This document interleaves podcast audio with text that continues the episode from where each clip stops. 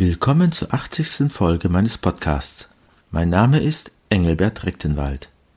Heute spreche ich über den Orientierungstext des Synodalen Weges der katholischen Kirche in Deutschland. Er wurde im Februar 2022 beschlossen und legt die theologischen Grundlagen des Synodalen Weges dar. Beginnen will ich mit einem Blick auf das Zweite Vatikanische Konzil. Dort heißt es in der dogmatischen Konstitution Dei Verbum über die Offenbarung, Christus sei der Mittler und die Fülle der ganzen Offenbarung. Durch diese Offenbarung, Zitat, wollte Gott sich selbst und die ewigen Entscheidungen seines Willens über das Heil der Menschen kundtun und mitteilen, um Anteil zu geben am göttlichen Reichtum. Zitat Ende. Damit den Menschen auch noch nach vielen Jahrhunderten dieser Anteil möglich ist, musste Christus Vorsorge treffen. Welche Vorsorge? Das erklärt uns das Zweite Vatikanische Konzil ebenfalls, nämlich in seiner dogmatischen Konstitution Lumen Gentium über die Kirche. Es geht darum, dass die Hinterlage Depositum der göttlichen Offenbarung stets rein bewahrt und getreulich ausgelegt werde. Dafür sorgte Christus, indem er das kirchliche Lehramt stiftete.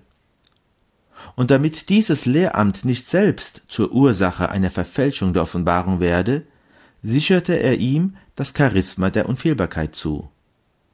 Träger des unfehlbaren Lehramtes sind laut Konzilslehre die Bischöfe und der Papst, und zwar unter diesen Bedingungen.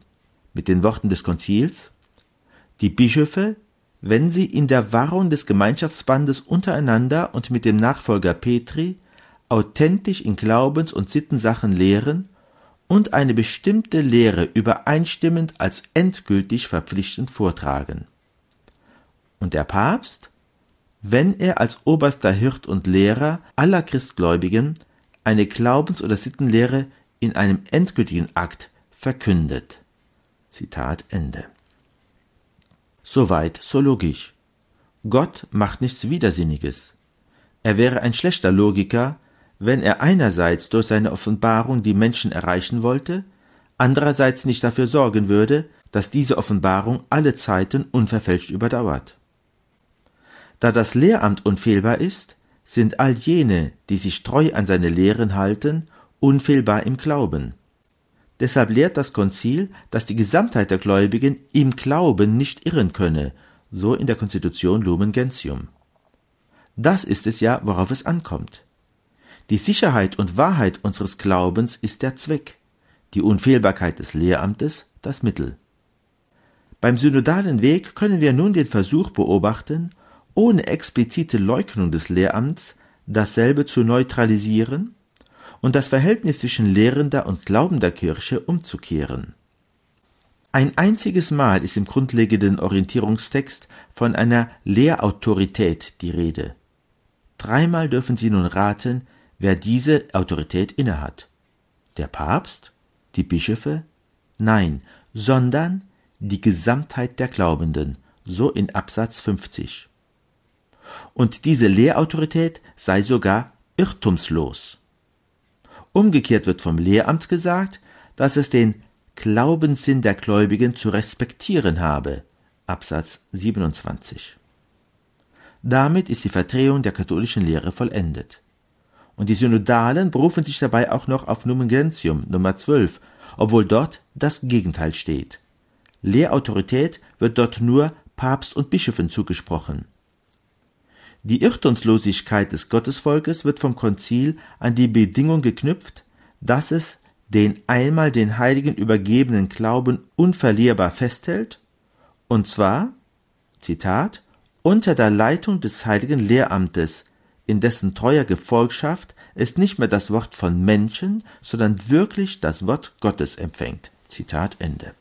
Wahrscheinlich auf Betreiben der seriösen Minderheit wurde auf dem synodalen Weg in die Aussage, dass den Glaubenden eine irrtumslose Lehrautorität zukomme, noch die Bedingung unter der Leitung des Lehramtes eingefügt, so im endgültigen Text. In der ursprünglichen Vorlage fehlte sie.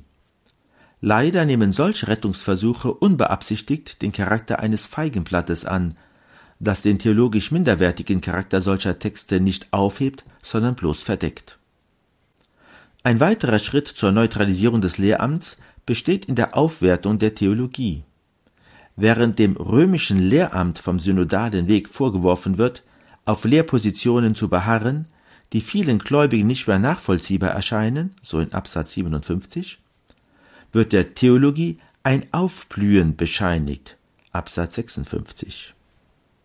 Wie dieses Aufblühen aussieht, können wir an Magnus Stried beobachten, dem exponiertesten Vertreter jener Freiheitstheologie, aus der sich das Gedankengut des synodalen Weges speist. Er hält jeden Wahrheitsanspruch aufgrund göttlicher Offenbarung für eine Anmaßung, stellt folgerichtig die Institution des Lehramtes als solches in Frage und ist sich nicht einmal sicher, ob Gott wirklich existiert.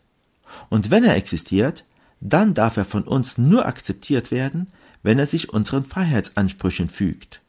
Freiheit ist das Höchste.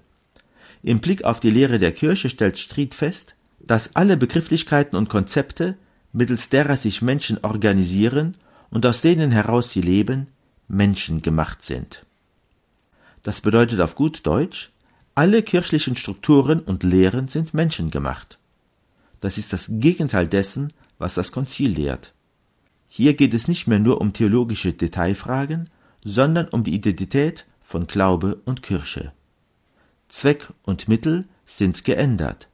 Zweck ist die Freiheit, das Mittel die Abschaffung des Lehramtes und die Auflösung jeder Glaubensgewissheit. Der Orientierungstext des synodalen Wegs schafft die theologischen Voraussetzungen, um in den weiteren Texten an beliebigen Stellen die Lehre zu ändern, ohne sich von den Vorgaben des Lehramts stören zu lassen. Was dem oberflächlichen Beobachter wie ein paar kosmetische Änderungen in der Lehre erscheinen mag, entpuppt sich als schrittweise Durchsetzung einer Theologie, die nicht mehr ernsthaft an göttliche Offenbarung glaubt und deshalb alles zur Disposition stellt. Bischöfe, die die Agenda des synodalen Wegs vorantreiben, machen sich, ob sie wollen oder nicht, zum Büttel solcher Theologie